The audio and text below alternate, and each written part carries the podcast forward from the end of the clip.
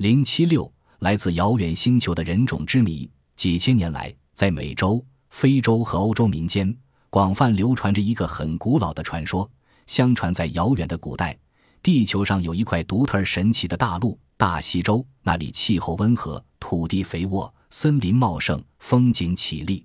在大西洲上，有一个历史颇为悠久、具有高度发达文明的神秘古国——亚特兰蒂斯王国。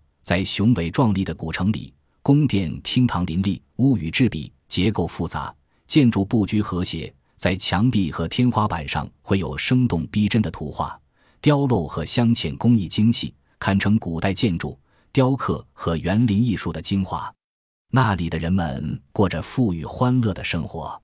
古代传说，亚特兰蒂斯是人间天堂、乐园，那是地球上有猿类以及从猿到人过渡阶段的生物。因此，亚特兰蒂斯古国不可能由地球上人类所创建，只能是天外来客、外星人建立的。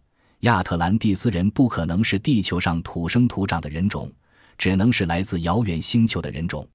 目前，西方有一些学者提出了一种猜测：地球上早期猿人可能是由亚特兰蒂斯人与古猿于三百多万年前相交配而产生出来的。法国内科尔医院细胞遗传实验室主任格鲁希博士对早期猿人起源问题经过长期的研究之后，从染色体着手解释从猿变成人的突变过程。法国学者托姆首先对细胞的变异进行了研究，之后其他学者又将突变论深入到遗传、进化等方面，用来研究新物种起源的突变现象。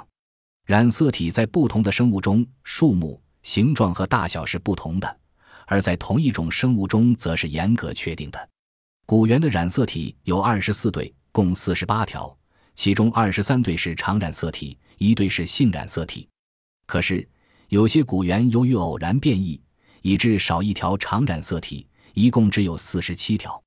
它们与亚特兰蒂斯人相交配，就产生了具有二十三对染色体的早期猿人。上述猜测是否正确？难以肯定，尚有待进一步探讨。